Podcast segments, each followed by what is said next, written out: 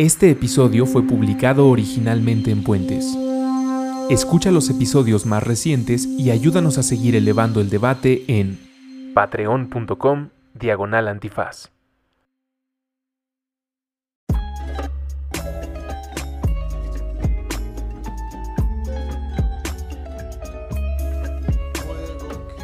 Los saludamos hasta donde sea, cuando sea y como sea que se encuentren. Bienvenidos a El Cuarto Amparo. Yo soy Andrés Vargas y me dicen ruso. Yo soy Sara Snap y este es el espacio psicoactivo de Puentes. Bienvenidos sean todos a este espacio que inició hace cuatro años, siempre con Sara orbitando eh, el podcast y ahora pues ya siendo la contraparte de este programa en el que recientemente pues pudimos entrevistar o logramos muchas entrevistas gracias a Confedrogas. Por ahí platicamos de regulación de la cocaína, Platicamos, platicaste con Rubén de Café Tacuba sobre su consumo y su experiencia con sustancias. Qué bonita entrevista, qué bonita plática. Han sido un par de meses y de buenas conversaciones que esperemos a ustedes les estén gustando y que además, pues principalmente detonen estas conversaciones entre sus familiares, amigos, seres queridos instituciones en las que laboren o convivan, pues para poder platicar no solamente más relajado esta clase de temas, sino además ampliar nuestro vocabulario o como va, creo, el espíritu de este podcast y sucedió con Don Marie cuando platicamos sobre el discurso oficial, pues también a desaprender muchas cosas de un diccionario, de un discurso que tal vez están fastidiando más la situación de lo que creemos y que no le damos suficiente importancia. Y le estoy hablando aquí a todo el público que nos escuche y que ya vio Narcos México o Narcos o alguna serie, telenovela eh, relacionada con el narcotráfico. De eso vamos a platicar eh, el día de hoy y para eso nos acompaña Osvaldo Zavala, a quien les damos la bienvenida. Ya estamos platicando ahorita antes de empezar la grabación. Él, él, es autor de Los cárteles no existen, narcotráfico y cultura en México. Recientemente publicaste en Proceso un gran artículo llamado Narcos México, la hegemonía estadounidense en la industria cultural mexicana. Es narrador, periodista y profesor en The College of State, Staten Island y en The Graduate Center, eh, la ciudad de Nueva York. Eh, además, llegué hasta este artículo gracias a Patti de Obeso, ah, que se sumó a esta grabación, eh, la conductora de No se dice provincia. Compartiste en Twitter la publicación de proceso, me la aventé completa y después dije, tenemos que platicar con Osvaldo, así que bienvenidos los dos. Muchas gracias Osvaldo, muchas gracias Patti por venir a platicar con nosotros. Muchas gracias Ruso y Sara y qué gusto Osvaldo, la verdad que me encanta poder platicar con ustedes de este tema. Gracias por la invitación. No, bueno, gracias a los tres, ¿no? Por la conversación y por la atención a mi trabajo, ¿no? Siempre es muy, muy padre, ¿no? Poder conversar después de proponer eh, pues algún tipo de intervención, algún tipo de idea, ¿no? Y, encontrar que hay recepción y que hay diálogo productivo me parece estupendo, extraordinario. Sí, yo creo que justo em, lo que empezamos en la conversación con Don era sobre cómo esperamos que este discurso oficial va a ir cambiando con la cuarta transformación. No estamos seguros que en realidad está cambiando y menos ahora con con la Guardia Nacional y, todas estos, estas propuestas, em, pero creo que esta conversación nos va a dar la oportunidad de profundizar más em, cómo ha cambiado el discurso, cuáles son los mitos y cuál es la realidad, y justo cómo los medios como Narcos México a veces ayuda a perpetuar estos mitos y estas ideas, ¿no? Y, y a veces es, bueno, los narcos son los buenos y los policías son los malos. Pero bueno, podemos entrar a la conversación, pero yo viendo Narcos México decía, ay, Kiki, como que qué hueva, ya, por favor, quítalo ya. Lo dirás de broma, pero en varias conversaciones que he tenido, eh, pues de sobremesa de, sobre la serie, me he encontrado con que a varias personas, yo diría la mayoría con los que he platicado, el personaje de Kiki les molesta en demasía. Y me sorprende, en verdad, porque siendo el policía, el policía bueno, el que encuentra... Entre eh, comillas. Entre, comillas, el que encuentra eh, un crimen que se está perpetuando y cómo él puede interceder a favor de su gobierno o de la bondad o de la verdad. Pues ha resultado Kiki ser un personaje incómodo y eso me sorprende. Si a ustedes les parece igual, coméntenos y hagamos una, una encuesta. A mí me gustaría empezar sabiendo cómo te relacionaste con el tema del, narcotráfico. ¿Es algo que has... Eh, que ha orbitado tu vida siempre, es un tema que por la coyuntura y por tu profesión, pues ha tenido eh, un lugar que merezca que le dediques palabras o las investigaciones han resonado en, tu trabajo. ¿Cómo, ha sido eso?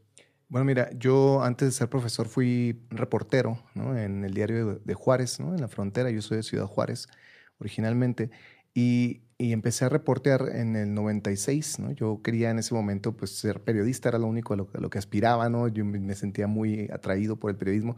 Me sigue atrayendo muchísimo, desde luego, pero han cambiado mis condiciones de vida porque entré a la academia y todo esto. Pero en esos años eh, tuve una enorme suerte de entrar a una redacción muy joven que estaba dirigida, entre otros, por Ignacio Alvarado, que es un reportero de investigación que actualmente vive aquí en la Ciudad de México. Y él, Ignacio, era el jefe de la redacción. Y cuando tú entras a un periódico, no, no todos los periódicos funcionan igual, pero la mayoría sí. Cuando entras a un periódico, pues te toca normalmente cubrir eh, lo que llaman eh, la guardia, ¿no? El reportero guardia es el que entra en la tarde, ¿no? Una redacción a las 5 de la tarde, más o menos 5 o 6, cuando ya todos los reporteros están yendo y te toca cubrir la tarde-noche, ¿no? De, de, la ciudad. Entonces, pues para mí fue una revelación, porque yo estaba muy chico, ¿no? Como unos 19 años tenía más o menos. Y, empecé a cubrir. La ciudad y, y, ver cosas, ¿no? Y a tratar de hacer, pues, una nota aquí, una nota allá. Y cuando me tocó por primera vez escribir un texto sobre narcos o traficantes o cosas así, pues Nacho fue de inmediato el que me dijo, a ver, no, los cárteles no existen, ¿no? fue la primera frase que, que yo, la primera vez que yo escuché esa frase fue con él, ¿no? Y por eso el libro está dedicado a él, ¿no? A Ignacio Alvarado y, y a Julián Cardona, un fotógrafo también de Ciudad Juárez. ¿Y cuál fue tu impresión cuando No, pues dijeron... entré así como, como en la, lo que me imagino que ocurre cuando alguien lee mi libro y, y, y cree con, con, mucha firmeza que el problema de México es el, el problema del crimen organizado, de los traficantes eh, que acechan, acechan al, al, Estado, que pueden incluso rebasar el poder del Estado, ¿no? Eh, pues yo entré así como en una especie de, de suspenso, ¿no? Digo, como que no existe, ¿no? Que sí, están. Entonces empezamos a hablar, ¿no? Y fue una larga educación, ¿no? Estuve tres, bueno, más o menos como cuatro años eh, en el periódico. Y en esos años pues, fue una, una enorme educación política, cultural, ¿no? de sensibilidad periodística, ¿no? en la que informalmente me, me sometí con ellos.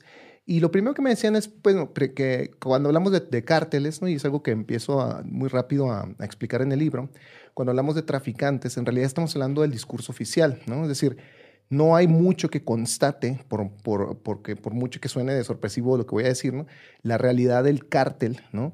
más allá de, del discurso oficial. Desde luego que hay traficantes, ¿no? Eh, y desde luego que hay tráfico de drogas, ¿no? Y, y, que es un problema, ¿no? El tráfico de drogas, pues sí, ¿no? Como es un problema el robo de coches, ¿no?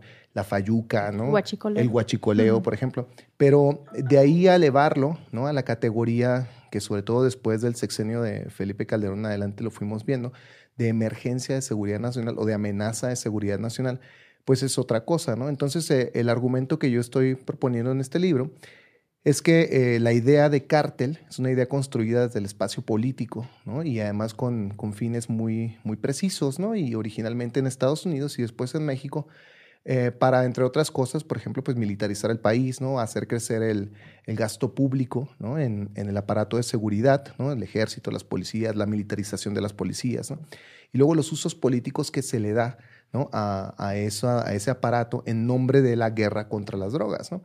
Pero si tú analizas ¿no? eh, históricamente el papel de los traficantes, eh, la relevancia de la violencia, ¿no? los índices de homicidio, pues muy rápidamente vas a poner en, en duda ¿no? E, ese relato oficial. ¿no? Entonces, digamos que en los noventas, mi amigo y, maestro eh, Ignacio Alvarado, pues lo vio con muchísima antelación, ¿no? Es decir, lo veía venir porque había reporteado mucho las calles ¿no? y había eh, pues observado que cuando hablábamos de traficantes en realidad reproducíamos el discurso sin tener mayor constatación ¿no? de lo que se nos decía. ¿Y crees que Ignacio ya veía venir un escenario como el de el que se pelea ahora sí, de seguridad sí, sí, sin guerra, Guardia Nacional? Yo, yo, sé que esto es como difícil de creer, pero me acuerdo todavía en los 90, en el 98, por ahí 99, que hablaban de ellos de, de, la bomba de tiempo que se venía con esto. ¿no?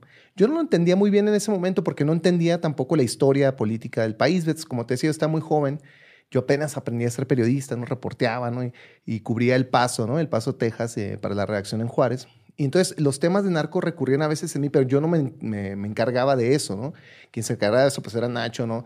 Alejandro Gutiérrez, por ejemplo, que, que fue corresponsal de proceso, que visitaba mucho la, la, la redacción de proceso en, en Chihuahua, quiero decir ahora él es corresponsal en Madrid, eh, pues ellos hablaban de estas cosas, ¿no? Porque cubrían el tema ellos, eran, digamos, los grandes, ¿no? Y, y era muy curioso porque, pues, Ignacio tenía 26, 27 años, ¿no?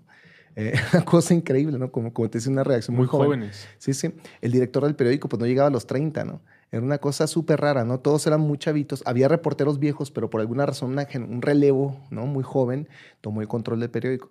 Entonces ellos hablaban y yo pues escuchaba, ¿no? Entonces eh, escuchaba estas historias, escuchaba sobre todo la interpretación política que le iban dando a esto, ¿no?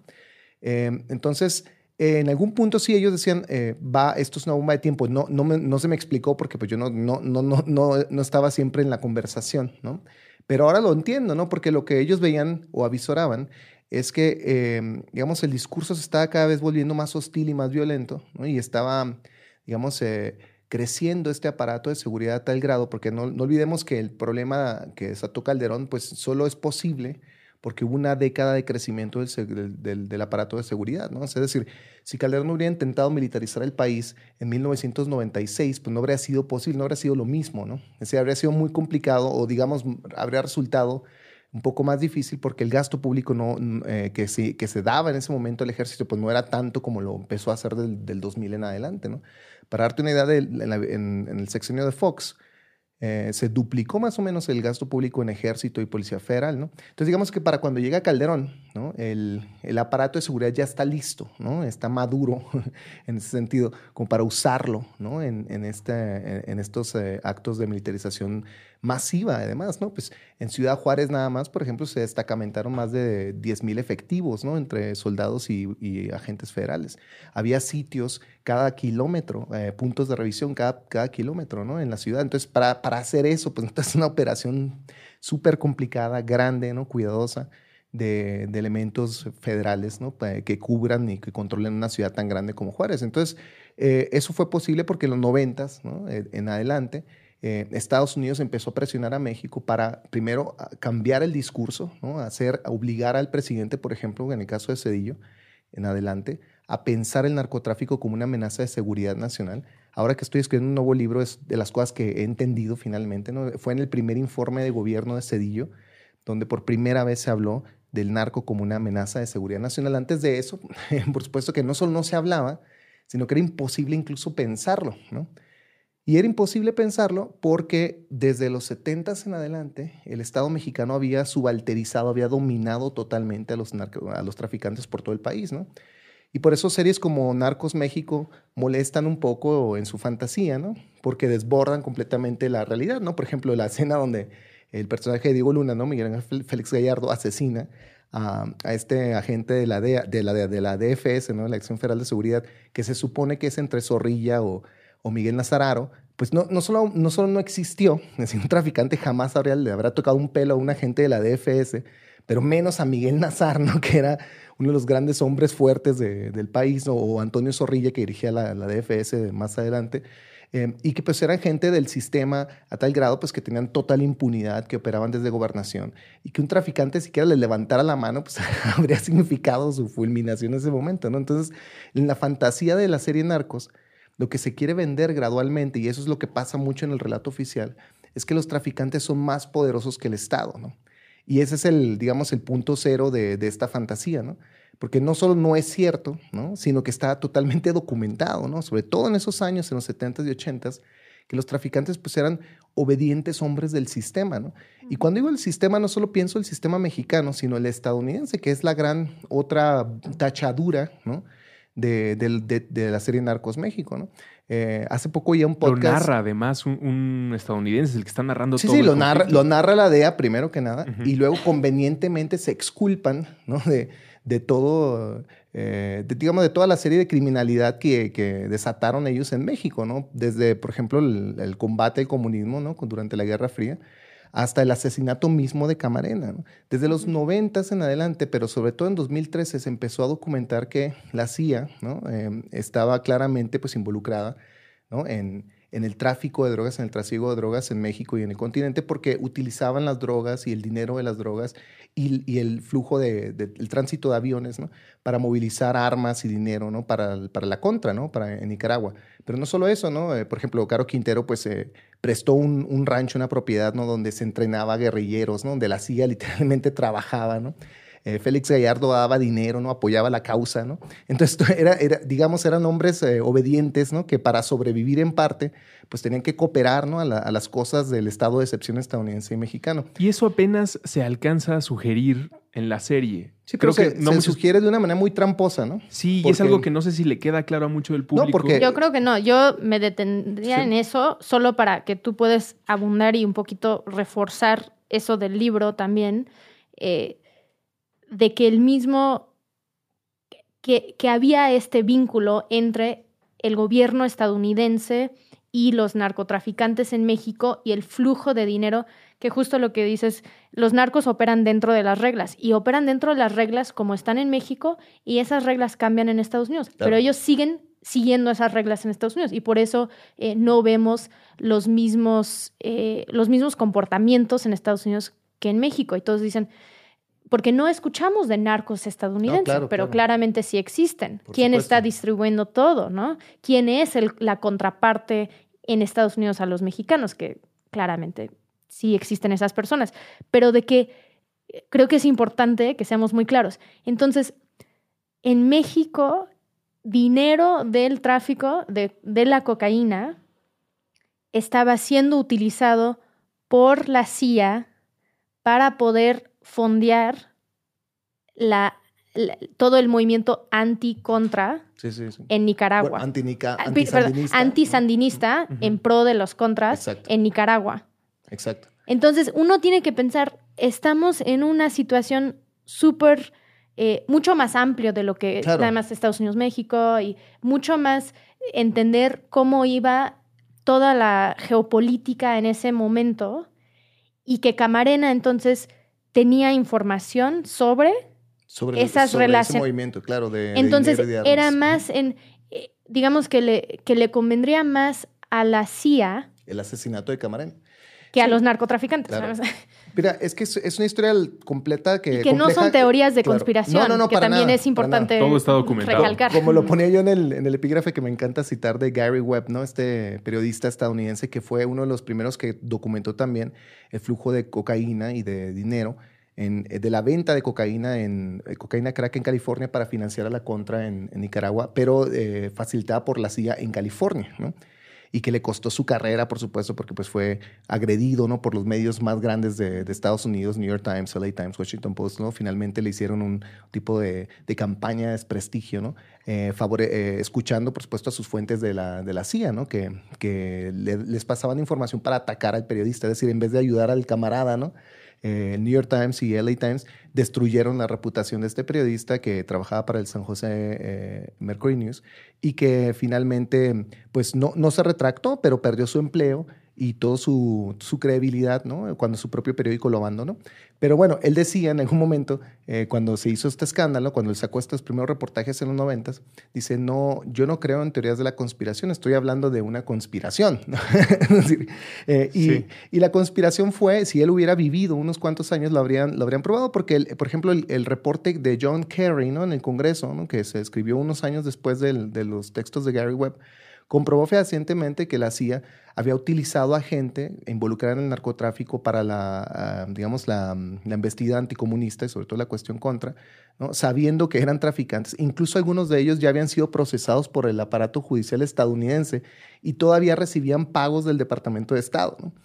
Entonces, eh, digamos que hay una enorme hipocresía ¿no? en todo esto, pero es más importante todavía entender ¿no? que en el caso de Camarena en específico, lo que eh, cada vez queda más claro es que Camarena documentó el, involucramiento de traficantes con agentes de la CIA y por estar tratando de alertar eh, de esto ¿no? a las autoridades estadounidenses, eh, según varios libros que han salido ¿no? desde los 90 en adelante, em, pues lo más probable es que el asesinato lo haya ordenado la CIA. ¿no? Es decir, la CIA le pide a la Secretaría de Gobernación, casi como un favor de camaradas, que levanten a Kiki Camarena para saber qué sabe, ¿no? O sea, para interrogarlo, ¿no?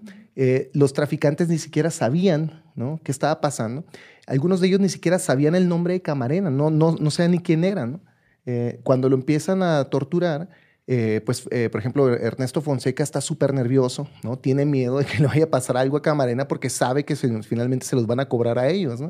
Félix Gallardo tampoco quería que siguieran con la tortura, ni mucho menos. Quien hace eh, la tortura no son gente de los traficantes, ¿no? Quien tortura realmente, según, según varias fuentes, es Félix Rodríguez, que era un coronel del ejército estadounidense, que había estado en Bahía de Cochinos, que había estado involucrado en el asesinato del Che, y fueron ellos los que grabaron las sesiones de tortura. La CIA directamente las grabó, no las grabaron los traficantes como aparece en, Narcos México. Entonces, lo que hay en Narcos México, yo creo, es una deliberada em, acción de propaganda, ¿no? Para tratar de borrar completamente la, la presencia de la CIA. No me parece que haya sido accidental, no creo que haya sido una cuestión de narración, porque mucha de esta gente, por ejemplo, Josep Padilla, ¿no? El, el, eh, uno de los productores de, Narcos, sí. pues son gente que, que, son muy afina a la lógica militarista, ¿no? Josep Padilla pues hizo esta película que es una apología de, de la militarización en, en Brasil, ¿no? Que se llama Tropa de Élite, ¿no?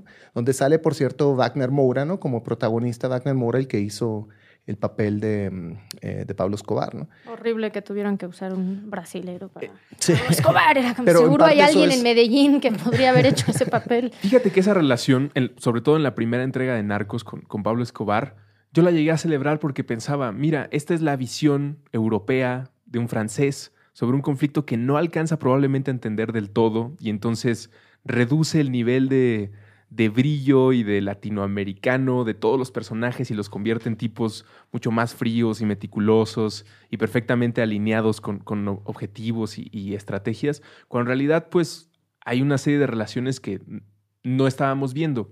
Ahora que sé esta información y conforme a lo que nos estás platicando, me pongo a pensar que en realidad hubo una oportunidad no, me atrevo a decir como esto es deliberadamente parte del discurso, aunque todo apunta que sí, pero hubo una oportunidad para contarnos algo fuera del discurso. Claro, ¿no? Y, eso es tal vez lo que se resiente más como público, de tuvieron al elenco la atención. Exacto. Y todos lo, toda la, atención plataforma. puesta. y en el primer capítulo, cuando yo lo estaba viendo con mi pareja Ari me dice, pero, y yo así como, ay, no puedo creer que dijeron eso, ay, no puedo creer. Y él, pero ¿qué está mal? ¿Qué es lo que? Y yo, pues esto y esto y esto. Y es como, necesitamos ahora otro narcos donde estamos derrumbando los mitos.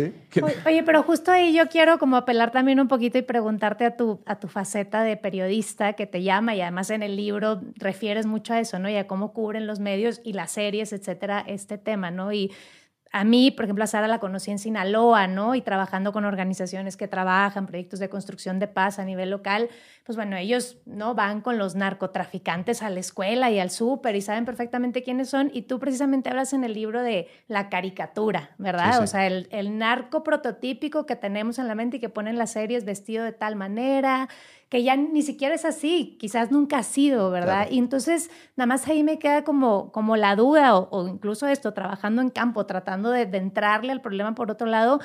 Creo que también los medios de comunicación, pues es un negocio al final, como la seguridad lo fue y por eso hoy en día este, estamos viviendo la realidad que estamos viviendo y por eso la Guardia Nacional, etcétera Em, es un tema también los medios de comunicación, ¿no? Y para quienes trabajamos en el nivel local, trabajan en organizaciones, como por dónde entrarle a eso, porque es fácil comprarse la caricatura. Al final, como dice Sara, es bien complejo. A mí, honestamente, me da mucha hueva. Yo no, o sea, no acabé de ver Narcos, ¿no? Porque me dio hueva. Simplemente este, nunca ha sido de mi interés. A pesar de que trabajo en estos temas, me sé los datos, me sé el tema nunca me ha apelado, ¿no? Pero entiendo perfectamente que la gente sí lo haga porque no tenemos otras fuentes de información. Bueno, y es una manera de, conocer la historia, si no viviste esa historia, ¿no? O si eres muy joven. Claro. el problema es que es cierta historia. Sí, bueno, una historia acondicionada por el ojo estadounidense, además con, otra vez, yo creo, reproduciendo eh, estas pulsiones y estas fantasías políticas que ulteriormente pues desatan este consenso ¿no? Eh, colectivo de que el país, en nuestro país, es un país de criminales, ¿no? corrompido totalmente, tomado por traficantes y al cual hay que, hay que militarizar ¿no? para, para contener. ¿no? La serie Narcos, si se acuerdan, desde, la desde el primer capítulo, habla de los traficantes como cucarachas, ¿no? A mí me, a mí me, me, escandalizó mucho, sí, claro. No, y ese, esa teoría, desde que él empezó a hablar con esa teoría, que es un académico de la Universidad de Miami, y que es escandaloso, ¿no? Que, que pase por eh, trabajo académico serio, ¿no? no puedes hablar de, o puedes, pero los hace, eso es lo que hacen los gobiernos genocidas, ¿no? Es decir, lo que pasó en Ruanda se dirimió en contra de cucarachas, ¿no? En, en, en la Alemania nazi, pues así se, eh, como ratas se describía a los judíos, ¿no? Entonces, lo que me, me interesa mucho es ver cómo hay deliberadamente una construcción simbólica de México completo, ¿no? Como un país de, de ratas, ¿no? Incluso se acuerdan en el último capítulo cuando Félix Gallardo va a su casa, a su primera casa en Sinaloa, Ahí entra y resulta que donde tenían las primeras matitas de marihuana, ahora hay un nido de ratas. ¿no? Entonces, esa bueno, simbología. No la acabo de ver, pero no importa. No ah. eh, pues sí, probablemente no la vas a acabar. Pero lo que me interesa mucho de, de, esto es que termina construyendo, ¿no? Edificando deliberadamente, otra vez, un espacio de símbolos y, y de, percepciones en el que el teleaudiente, pues, termina concluyendo que nuestro país es un, prácticamente un estado fallido, ¿no?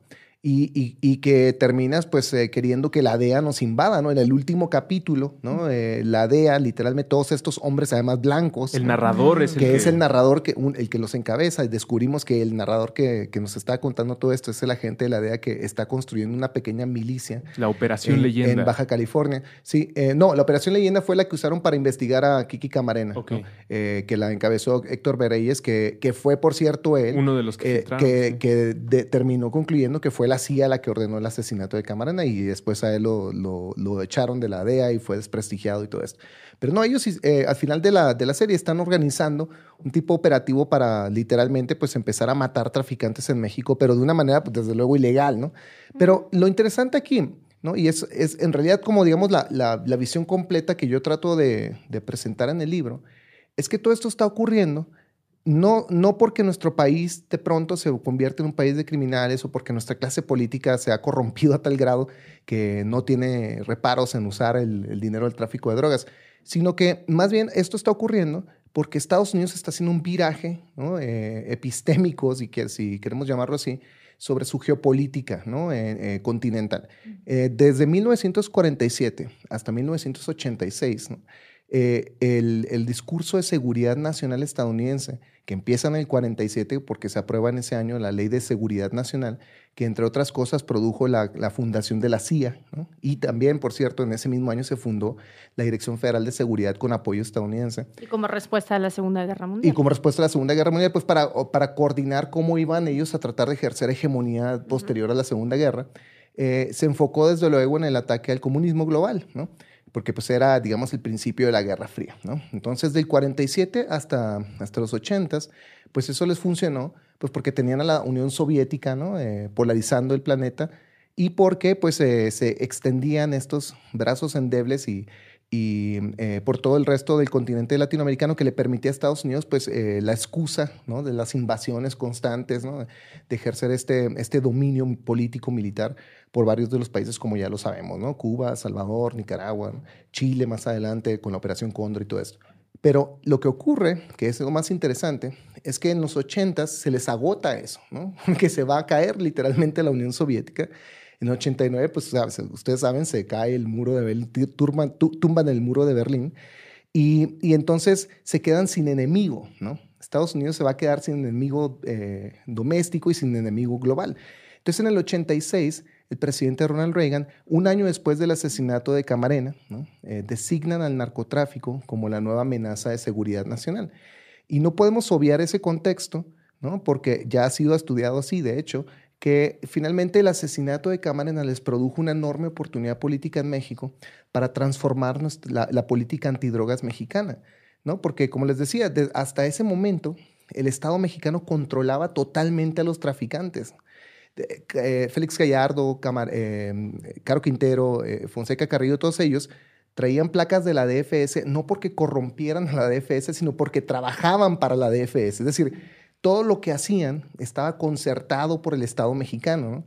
Nunca estuvieron fuera sueltos, nunca amenazaron a la Dirección Federal de Seguridad, nunca amenazaron a la clase política y Estados Unidos jamás los persiguió porque eh, simplemente no eran una amenaza de seguridad nacional. La amenaza de seguridad nacional para los estadounidenses era el comunismo. Entonces, ¿qué sí se atacaba en México en esos años? Pues a la guerrilla, ¿no? A Lucio Cabañas, a la Liga 23 de septiembre, al Partido de los Pobres, ¿no? Es decir, tú tenías un, ligeramente eh, trazo de subversivo comunista, pues ahí está el, 68, ¿no? Es decir, todo lo que, lo que se ocupó, ¿no? Del estado de excepción mexicano en esos años estaba en directa consecuencia con la lógica anticomunista estadounidense. Es decir, atacábamos guerrilleros porque Estados Unidos atacaba guerrilleros. Cuando se transforma esa política, porque se va a acabar la amenaza eh, comunista, como ya no hay ese enemigo, Estados Unidos cambia el lenguaje y primero intentan em, eh, hacer esto eh, de una manera política con Colombia y es en donde empiezan a pelear, ¿no? Eh, en el caso del cártel de Medellín y después con Cali, eh, desde el Estado colombiano, de militarizando el país y atacándolos militarmente. Y si te acuerdas, Narcos, la primera, ¿no? significativamente empieza en el año 1989, que es el año que se está cayendo el muro de Berlín, se está acabando literalmente la Guerra Fría y están haciendo este primer ejercicio ¿no? de ver si les sale. En México no podían, porque si tú, agente de la DEA o agente de la CIA, le decías al presidente mexicano, oye, tus narcos son una amenaza de seguridad nacional, pero ¿cómo, no? Si son mis agentes, son mis gatos, hacen lo que yo quiera, ¿no? en el momento en que yo lo quiera, se me hincan y me piden perdón de rodillas. Entonces, decir, no, por supuesto que no. Pero después del asesinato de Camarena, sí, ¿no? Porque primero culparon a los traficantes del asesinato de Camarena, Y después eh, culparon, por supuesto, el involucramiento de, personal de, gobernación. Se dice que incluso Manuel Barlet Díaz, ¿no? el actual secretario de Energía en México, que fue en ese momento secretario de Gobernación, estuvo presente en la casa de tortura y parece que pues, utilizaron esa información un poco para doblegar al país. Eh, a pesar de que desde luego la CIA condujo la, el, el, interrogatorio de Camarena, y entonces forzaron después de esos años, tuvo un cambio epistémico, cerraron la Dirección Federal de Seguridad, terminaron con esta política de sometimiento de los traficantes y a cambio en el 89 crearon CISEN, el Centro de Información de Seguridad Nacional. Y esa agencia desde entonces ha servido como la nueva ah, transmisora de la racionalidad securitaria estadounidense. O sea, desde eso ¿no? Ahora sí, porque eh, AMLO entendió claramente que tiene que quitar esas instituciones que están promoviendo el discurso de seguridad nacional y la lógica de guerra, ¿no? Es decir, el discurso de seguridad nacional no es nuestro, es un discurso estadounidense recibido. ¿no? Nosotros atacamos al narco porque Estados Unidos nos empezó a decir que atacáramos al narco. ¿no? Si esto no ocurre, no, no habríamos tenido guerra. ¿no? O sea, sin Estados Unidos detrás, ¿no? insistiendo en esto, ¿no? literalmente no habría pasado nada por dos razones. Primero, porque los traficantes no tienen ningún poder real, eso es lo que argumento en el libro, ni, ni, capacidad de ataque, ni de organización, ni de armas, ni nada, ¿no? Y sobre todo porque venían de una larga historia de subalterización política. ¿no? Si, si tú eras traficante desde los 70, sabías que no solo no podías soñar con el poder político en México, sino que el momento en que tú pestañeras te aplastaban, ¿no? O sea, el poder político te podía destruir en un segundo, como lo hicieron en repetidas ocasiones con muchos traficantes, ¿no? Antes del caso Camarena, ¿no? Y es lo que dices, que no disputan el poder político ni la dirección del Estado. que eso también es una diferencia entre nuestra situación y la situación en Colombia con las FARC. Pues sí, o, por lo menos en el caso, incluso, aunque sea muy tibio, de Pablo Acosta, Pablo Escobar, eh, cuando fue electo al Congreso. Sí, claro. Que uno supondría que, bueno, por lo menos puso un pie, ¿no? En el espacio político legítimo colombiano. Los traficantes mexicanos, nada, ni eso, ¿no? Ahí me parece que como público estamos hablando de una apología donde no está el discurso y conversaciones, ¿no? Cuando se habla de si una serie o una telenovela es apología al delito, normalmente el enfoque es si está eh, eh, poniendo en una situación de glorificación o de alabanza al narcotraficante, ¿no? a, la caricatura, al, Señor de los cielos. Pero aquí estamos hablando de algo que requiere mucho análisis y mucho temple, que es la apología al delito no es de la caricatura, es la apología al discurso. Exacto. Es, esta serie y estos discursos nos están entregando una apología de una narrativa que nos está afectando y que se mantiene. Y con esto también me gustaría acercar eh, el título y al no se dice provincia, pues que de ninguna manera estamos diciendo que no existen los crímenes. Porque si alguien entra a una librería y va pasando por la bonita selección de Malpaso, que además la recomiendo, todas las ediciones son eh, muy, muy bellas, y lee Los cárteles no existen, pues de inmediato sorprende. Sin todo este contexto que me estás dando, pues sorprende porque dices, ¿cómo no va a existir? Si a mi familiar lo secuestraron, a un primo lo mataron, y entonces está ese sentimiento. Ya después viene la lectura o esta conversación que ustedes podrán escuchar, en la que con toda esta información, pues lo puedes tener más claro pero eso de ninguna manera separa el dolor de personas que están viviendo el, crimen eh, tan cerca. Y esa es parte de la reacción más, más obvia o más lógica eh, de la gente que ve el libro y dice, pero ¿cómo? ¿Y la violencia qué? La violencia sí existe. Y eso ocurre porque hay una hegemonía de discurso que nos hace creer que la violencia es culpa de los traficantes. Entonces, si tú quitas la idea del cártel de la, de la pregunta, La gente cree que con el cártel se va también la violencia, porque eso es lo que nos han dicho ¿no? constantemente las instituciones oficiales en México. ni siquiera se vincula con las causas estructurales de la violencia, qué sé yo, ¿no? Cosas Y también nomás ahí me, gustaría preguntarte porque me gusta muchísimo la parte del libro y eh, de verdad que compren el libro porque me parece un, gran recurso que todos tendríamos que leer. Em, hablas ¿no? de obras literarias de Daniel Sada, de Bolaño, etcétera, y me parece buenísimo vincular la literatura a estos temas, libros como tuyos que son más ensayísticos. Volviendo a lo mismo, ¿no? A nivel local, que vivimos esto en el día a día, pues qué recursos tenemos, ¿no? Porque ahorita pues tenemos narcos que suena por todos lados, tenemos los medios de comunicación, que es exactamente el mismo discurso, ¿no? Si, no peor, probablemente, ¿no? Eh, como que, ¿de qué otros recursos podríamos echar mano para, para hablar de la realidad, que no sea tan complejo, digamos, para el ciudadano, ¿no? Del día a día. Yo creo que el, primer paso, eh, eh, digamos, o el, punto en el que podríamos empezar a cambiar como sociedad, primero, pues es en entender que eh, mucho de lo que sabemos del narco viene del discurso oficial, porque el periodismo mexicano constantemente lo está reproduciendo sin ningún acotamiento crítico, ¿no? En mi libro, pues yo hablo de los fenómenos de los periodistas más reconocidos, ¿no? Porque me parece que es donde está el problema, ¿no? Pues si hablas de las redacciones pequeñitas, pues no, eso no, es tan influyente como, por ejemplo, el trabajo de Diego Sorno, ¿no? De Anabel Hernández, ¿no? De, Alejandro Almazán, periodistas que han ganado muchos premios, que tienen enorme visibilidad, ¿no? Y que han construido, seguramente a pesar, a pesar de ellos o involuntariamente, eh, han reproducido el discurso oficial, ¿no? Tú tomas, por ejemplo, el, el libro de Osorno, que en su momento fue muy importante cuando empezaba la guerra de Calderón, ¿no? el cártel de Sinaloa. Eh, y en este libro, literalmente, apenas vas arrancando unas páginas cuando Osorno dice, así tal cual, es que ni siquiera es un entrelineado, ¿no? dice, em, la única cosa que explica la violencia en el país es lo que nos dice Los Pinos. O sea, él, él como periodista concede de entrada que la explicación oficial es la correcta, ¿no? Y la, la, la, explicación oficial, ustedes saben, pues era la famosa guerra de cárteles, ¿no? Es decir, el país está tomado por traficantes que están en competencia, que están luchando por la plaza, ¿no? Todo eso. Eh, aunque no haya el menor sustento ni estadístico ni histórico para ello. ¿no? Ni eh, ganas de investigar por tu cuenta si es que estabas en medio de la balacera. Sí, pues si, dices que el, que el, discurso oficial es el correcto, pues ya que, ¿para qué investigas? Ni siquiera los homicidios puedes saber cuáles cometió el narcotráfico. Claro, claro porque es eso.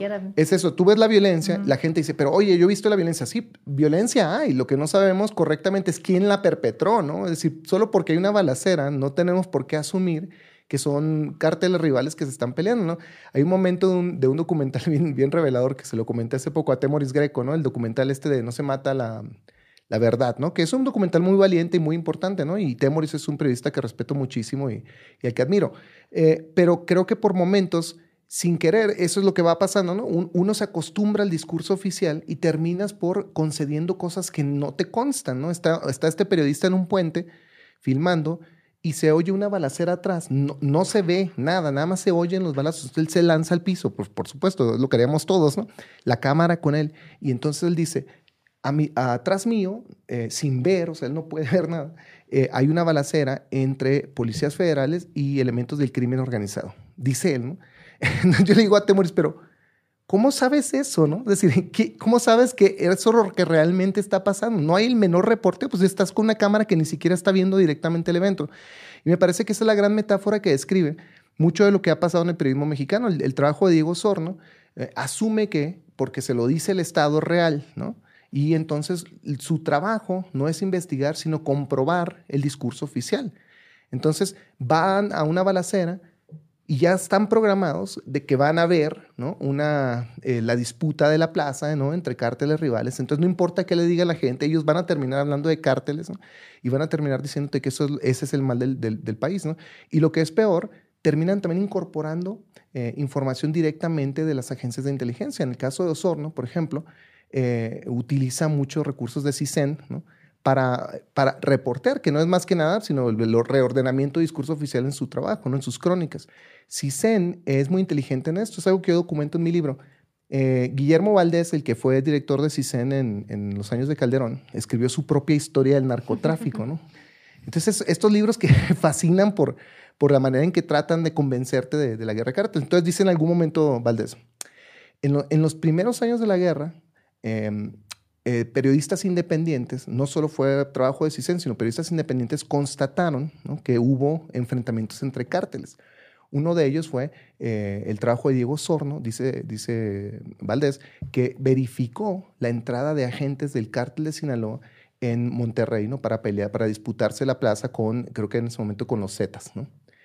Entonces digo, ah, caray, pues si eso es así, ¿no? Entonces, pues esto es importante, ¿no? Entonces yo me acerco al libro de Osorno que está citando eh, Valdés y la página, ¿no? Que es el cártel de Sinaloa.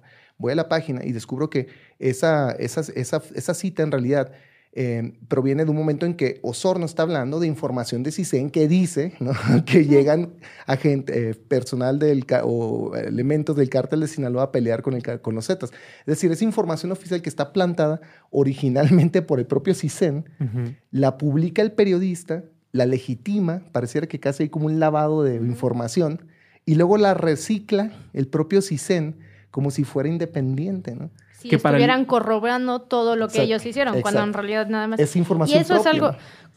Siento que en los últimos 12 años, algo que no hemos. O que algunos sí han. Sí, sí hay investigaciones que sí, que sí nos ayudan a entender la, la amplitud y la cantidad de violencia que se podría.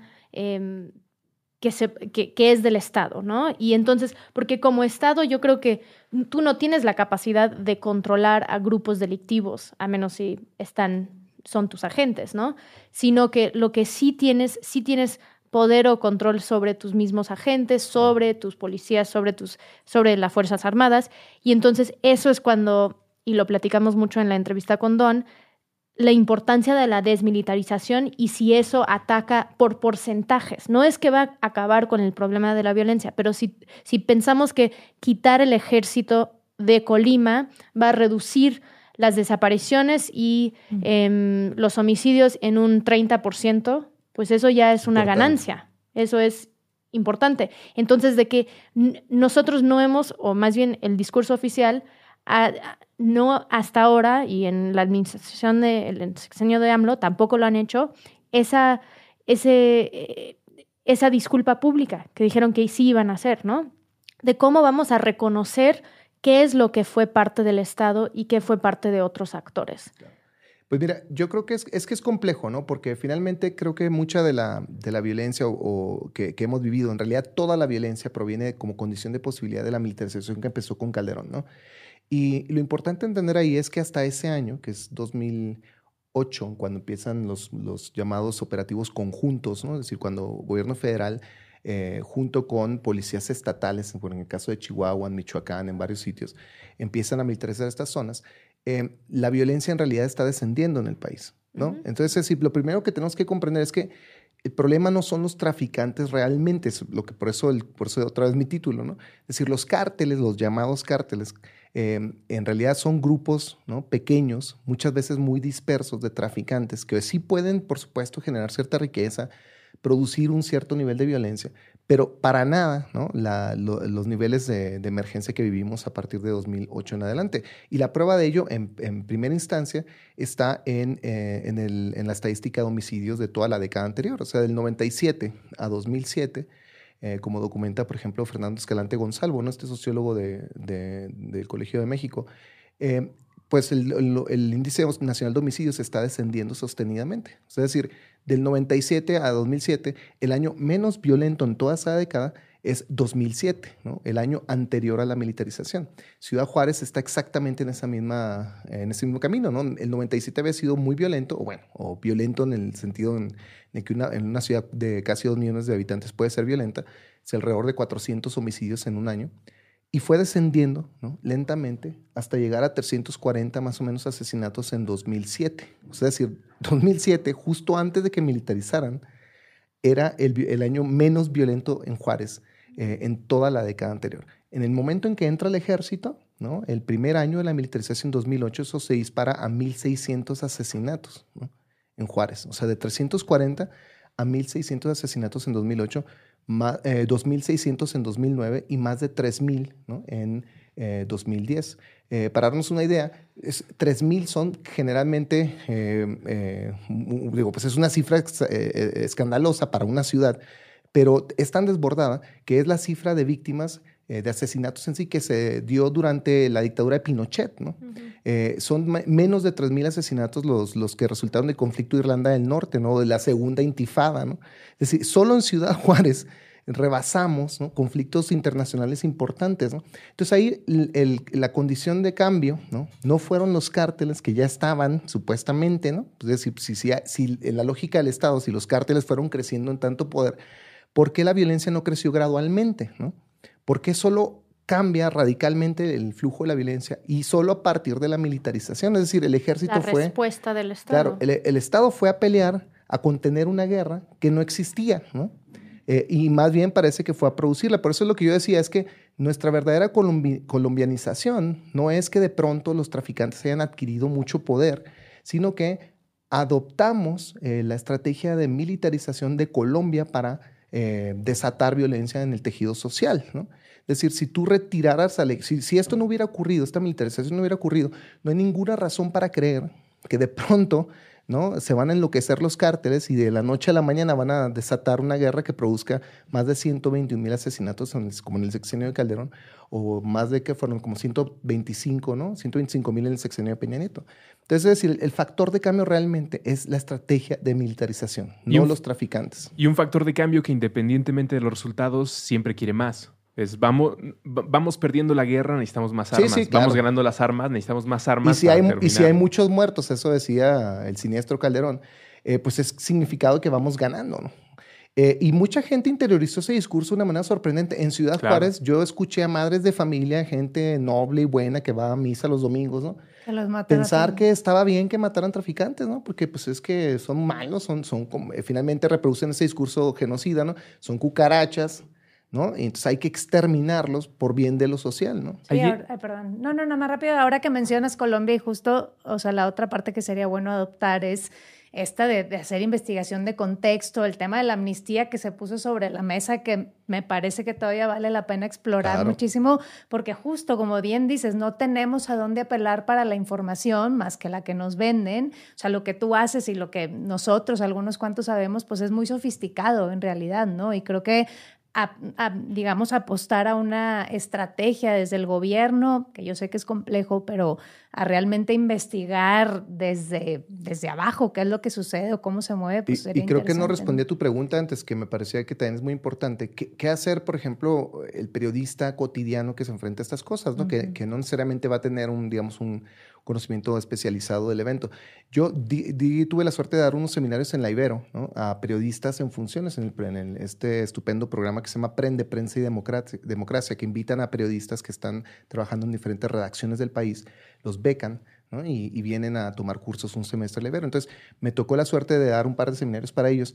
Y yo lo que les decía, pues era algo muy sencillo. Finalmente, el periodismo debe ejercerse eh, o debería ejercerse, según yo, como, como la actividad en la que uno parte de cero, ¿no? Uno debe salir a la calle sin asumir nada, ¿no?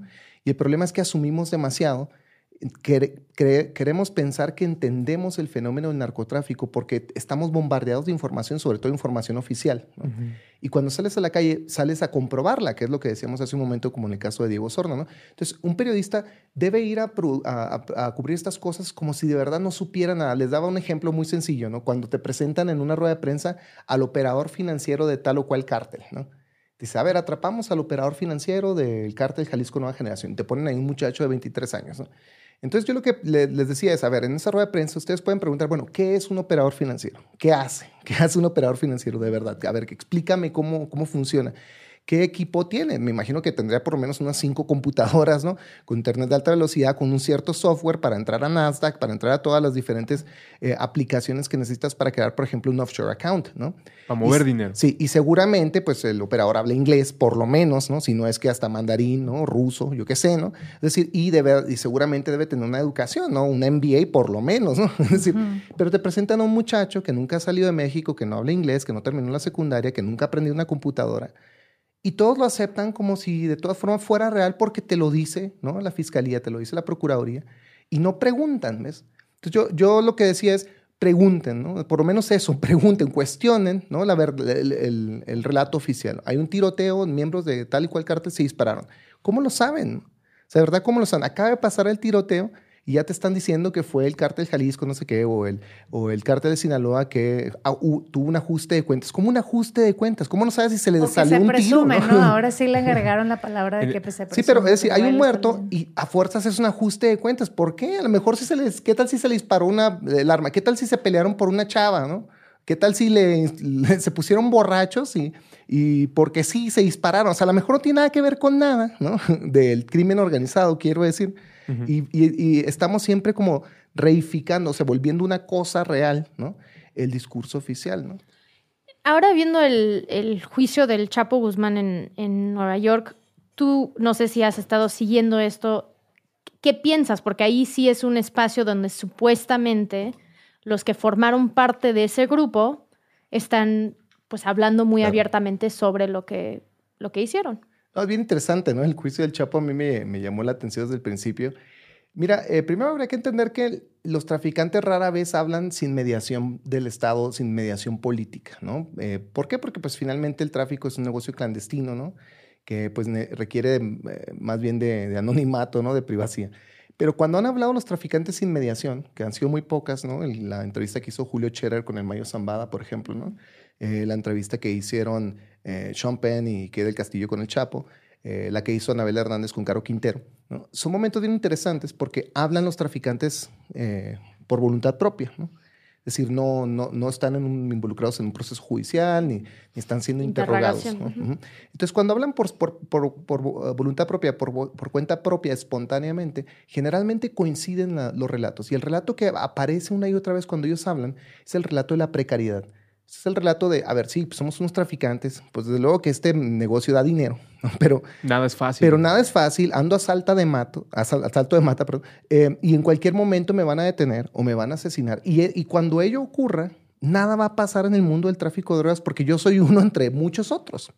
Eso te lo dicen siempre, es lo que decía incluso Pablo Escobar. O sea, Pablo Escobar decía, bueno, en Colombia, ¿no? Pues a ver, me matan a mí, ¿no? Sí, hay otros traficantes, ¿no? Y el, y el mayor temor de Pablo Escobar era que lo extraditaran. ¿no? Por eso se llamaban a sí mismos los extraditables y no el cártel de Medellín. La palabra cártel fue acuñada por la DEA para, para construir el espacio simbólico y cómo demonizarlos, ¿no? Para hacerlos aparecer como una organización superpoderosa con vínculos transnacionales. Y ponerlos en listas. Sí, sí, y, y, claro, y controlar la información, ¿no? Y pues en esos años, en los 70 y 80, un cártel, como por ejemplo el cártel de la OPEP, ¿no? pues era algo poderoso que desafiaba la hegemonía estadounidense, ¿no? Porque finalmente los países petroleros se unían para controlar el, precio del crudo, ¿no? Eh, Estados Unidos, aunque tenga reservas petroleras, pues no compite, ¿no? Con Arabia Saudita, con Venezuela, con, con México, ¿no? Entonces, pensar un cártel, ¿no? Siempre era un tipo de enemigo, ¿no? O por lo menos alguien que acecha, ¿no? La hegemonía estadounidense. Entonces, la palabra cártel les pareció brillante para hablar de ellos, pero no es algo que ellos usaban para sí mismos. Entonces, cuando los oyes hablar, pues dicen, no, pues a ver, en cualquier momento me joden, en cualquier momento me atrapan, me muero y se acabó. Y cuando los trasladas al espacio judicial y ya hablan con mediación, cambia completamente ese discurso. Es decir, cuando estás en un juicio, como en el caso del Chapo, y tienes pues esta fila de traficantes que han estado apareciendo para testificar, pues sabes por, de entrada, primero, que están recibiendo prebendas a cambio, ¿no? Es decir, lo que sea que digan, eh, les va a ayudar en reducción de sentencias, en mejores condiciones en prisión, etc. Eh, y entonces los ves y todos ahí pasa lo opuesto. Ellos ahí construyen, unifican el discurso en torno a la supremacía del narco.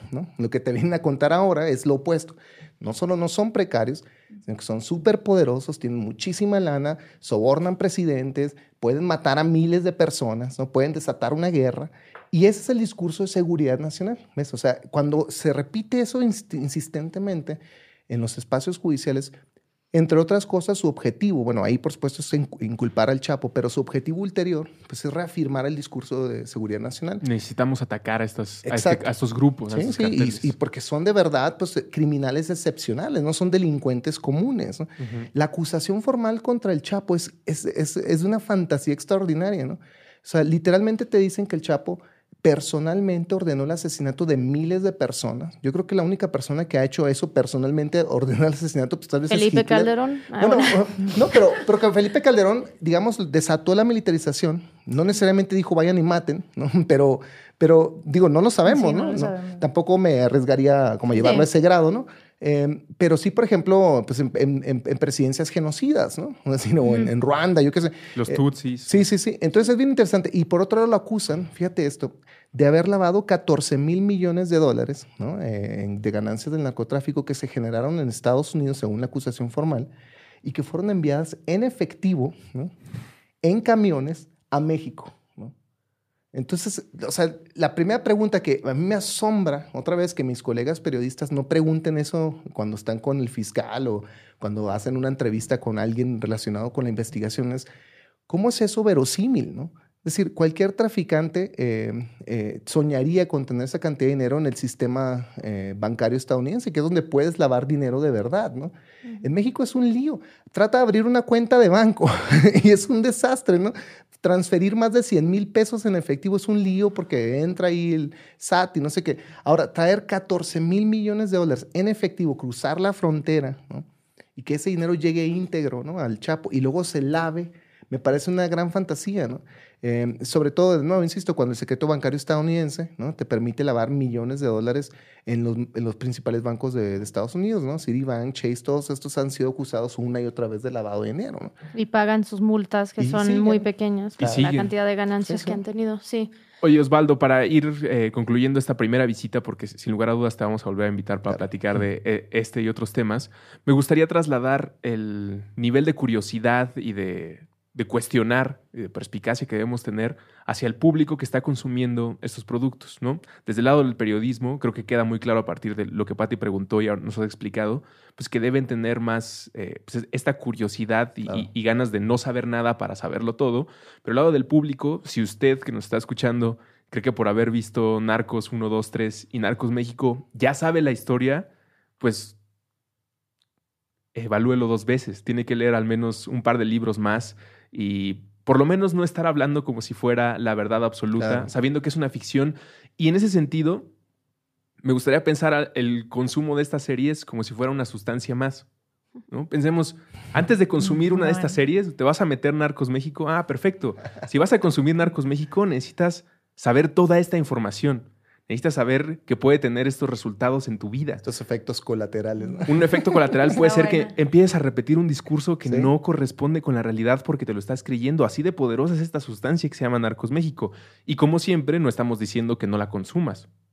cada quien hace lo que quiere, solamente ser responsable con tu consumo, investiga las consecuencias, las posibilidades, disfruta a Diego Luna interpretando a Michael Corleón, disfruta a Tenoch Huerta interpretando al Pacino en cada cortada. Está bien, no hay ningún problema pero sabiendo todo esto, incluso te vuelve un tipo más crítico y creo yo, en una plática de sobremesa como la que espero tengan a partir de esta conversación, pues más interesante, porque más que llevar polémica, lo que estás llevando es, hablemos de esto en su contexto de fantasía. Críticamente, no sé. Sí, esto es una fantasía, esto es algo que alguien se inventó para poder vendernos una serie en la televisión. Si hasta ahí todos estamos de acuerdo, podemos avanzar. Si alguien empieza a vender esto como la verdad, el discurso, lo que ha estado pasando, o como una manera de entender cómo se ha organizado el narcotráfico, entonces, de entrada, lean el artículo de proceso y de ahí síganse con el libro. A mí me, preocupa mucho Narcos México y, series como esa porque alarma la manera en que se consume justamente. ¿no? Hay, hay un estudio de, público de, de Narcos de las primeras dos series que se hizo en Estados Unidos y que yo cito en mi artículo que muestra cómo, por ejemplo, pues, la gente lo consumía en Colombia y en Estados Unidos por igual, como si estuvieran eh, observando un documental, ¿no? Para, para, conocer literalmente datos históricos, ¿no? De cómo la policía enfrentó al narcotráfico y etcétera, ¿no? Y por otro lado, Narcos tiene una enorme capacidad de distribución y son, eh, son proyectos de, una, de un enorme financiamiento, ¿no? El, el, dinero que se ha invertido en Netflix en los últimos años supera a HBO, a Disney, ¿no? O sea, a las, a las grandes empresas que producen teleseries, ¿no? Entonces es extraordinario notar que Netflix tiene una función de regidora de lo simbólico, es decir, lo que sea que produzca Netflix, no todas, claro, no todas las series pegan, ¿no? Pero las series que sí tienen éxito, como Narcos, producen una forma, una percepción, una, una hegemonía de pensamiento, una manera de, de, interpretar ¿no? un, un espacio radical de, violencia ¿no? como el nuestro. Ahora, lo interesante es ver que, y es algo que también digo en este artículo que publiqué recientemente, es que no tenemos una industria eh, fílmica o, televisiva propia que nos permita articular de una manera crítica nuestra propia historia de violencia. Y yo creo que eso es parte también del problema, ¿no? que dependemos ¿no? de una empresa transnacional para tener la oportunidad de construir eh, estos relatos. ¿no? Por supuesto que tenemos IMCINE, tenemos, bueno, tuvimos IMCINE, bueno, lo que sea que quede de eso, y tenemos ciertos, ciertas productoras locales y nacionales que, que, producen contenidos. Pero los contenidos de mayor difusión, con los que no podemos competir, ¿no? que provienen de, transnacionales, eh, están imponiendo un relato eh, que coincide con el relato de los centros de dominación, como los de, de Estados Unidos. Y es por eso que nos atenemos a, esa, a, ese discurso tan fácilmente. Y entonces nuestros actores son colaboradores involuntarios de esta circulación de, de, hegemonía y de contenidos. ¿no? Es decir, es terrible que eh, Diego Luna, que es tan politizado, ¿no? que, que se, se, nos aparece en el espacio cultural como alguien bien pensante, ¿no? que, que se interesa en esas cuestiones políticas, o Joaquín Cosío, que es pues, un actor al que admiro muchísimo, ¿no? que, que creo que es de nuestras grandes joyas. ¿no? Sí, eh, Tenoch Huerta, que también me parece notable, ¿no? me gustó de hecho su interpretación de Caro Quintero. Y es una voz eh, crítica, por lo menos en redes sí, sociales. Sí. No, no, y son gente pensante e inteligente uh -huh. a la que admiro y, y, quisiera ver crecer y continuar en esto. Eh, tal vez sin mayores eh, momentos críticos acepten colaborar ¿no? en estos proyectos eh, sin pensar que lo que hacen contribuye ¿no? a, a, una forma políticamente eh, pues sí, contraproducente para nuestro espacio social. ¿no? Es decir, si tú colaboras a una serie que termina por eh, hacer una apología de la militarización ¿no? o de criminalizar el país, ¿no? exculpar a Estados Unidos, que además es el agente original de, de, de muchos de nuestros males, ¿no? Pues es terrible, ¿no? Es decir, estás haciendo el trabajo, ¿no? De casi gratis, ¿no? De que, que le encantaría a la inteligencia de las instituciones estadounidenses ver en nuestro espacio simbólico, ¿no? Ojalá. Bueno, sí. y yo creo que entonces ellos, porque Diego Luna y Gael tienen una productora, entonces un poco el reto para ellos o el desafío de como la sociedad civil o como periodistas que, que nos importan estos temas es de que ellos hagan proyectos que cuentan la historia real. Ellos también tienen ese alcance, por lo menos en México, que sí podrían hacer eh, series o, o, documentales o películas que nos acercan más a eso claro. y, y, que nos acercan más a, a los matices dentro de este tema, porque sí es un tema complejo, pero también es un tema humano que a veces lo olvidamos en estas series y es como, pues, son los, los malos y los buenos. Y es como, pues, todo es un poquito más complicado que eso. Pero mira, está la dominación de la industria estadounidense, que aunque salgan artículos como el mío la gente piense críticamente de esto, pues yo no veo ninguna reacción en ellos, ¿no? Diego andaba ahí celebrando que estaban en no sé qué entrega de premios y, ay, ojalá nos den el premio, ¿no? Es decir, me parece horrible, ¿no? Finalmente bueno, que estamos... y esta semana estaba en la Cámara de Diputados claro, hablando, a, hablando de, de, estas cosas de y, y, al día siguiente está promoviendo el discurso securitario, ¿no? Por medio de Narcos México, ¿no? Entonces, me parece muy grave esto, ¿no? Me parece que hay una doble cara, ¿no? En, en estas formas de imaginación. Y luego se nos va y Diego aparece, hizo una entrevista con, con Carmen Aristegui, ¿no? Uh -huh. Donde hablaban de, de, de, Narcos México.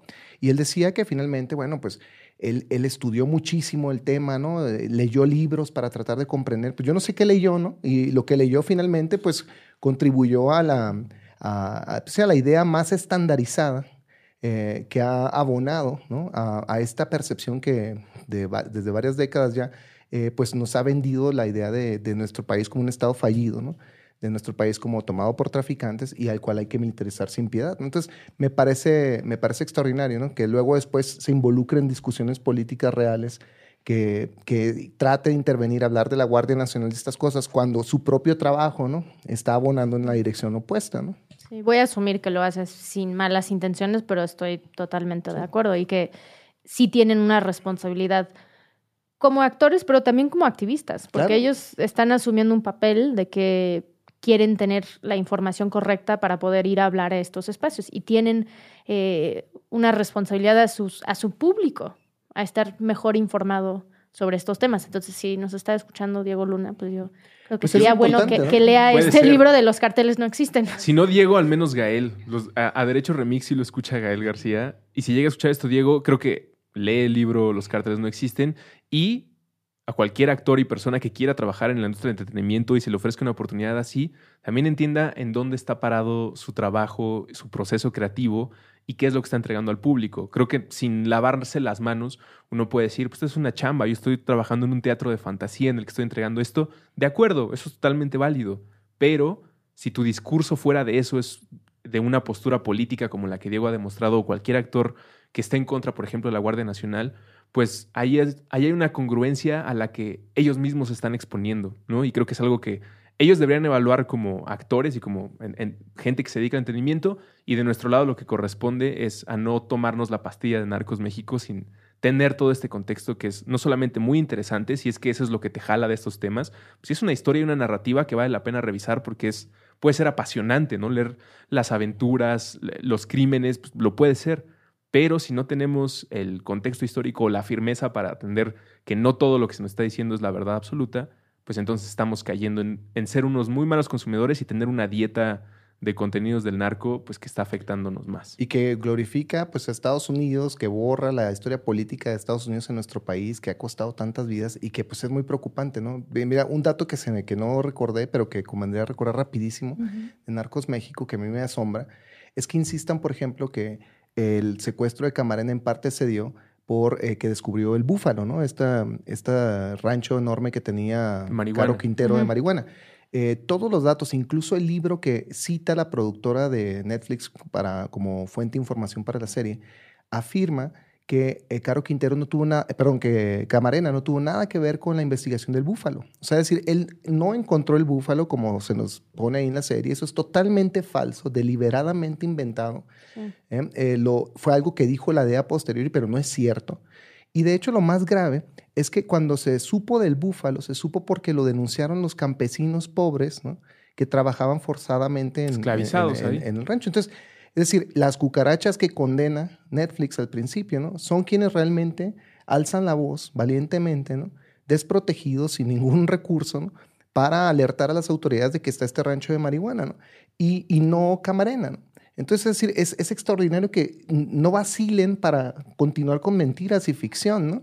Eh, fantasías que además contribuyen de nuevo al relato oficial estadounidense eh, y que no, no se pongan a pensar un poco más allá de esto. Y, algo que también argumento en el, en, el, artículo es que esta información que pareciera que proviene de, pues, yo qué sé, de largos años de investigación, pues, para lo mejor la, la, perspectiva sí, pero muchos de estos datos están al alcance de todo el mundo. Si tú googleas Camarena, DEA, uno de los artículos que va a salir rapidísimo, donde se, se, acusa por primera vez a la CIA, lo publicó Fox News. ¿no? Fox News, que es la cadena más conservadora y reaccionaria de Estados Unidos, se aventó el tiro ¿no? de publicar las declaraciones del exagente de la, de la DEA que decía que probablemente a, Kiki Camarena lo mató la CIA. Eh, y luego después la revista Proceso, que también publicó una entrevista con este exagente. ¿no? Eh, y es decir, están al alcance tanto en nuestro país como en Internet. ¿no?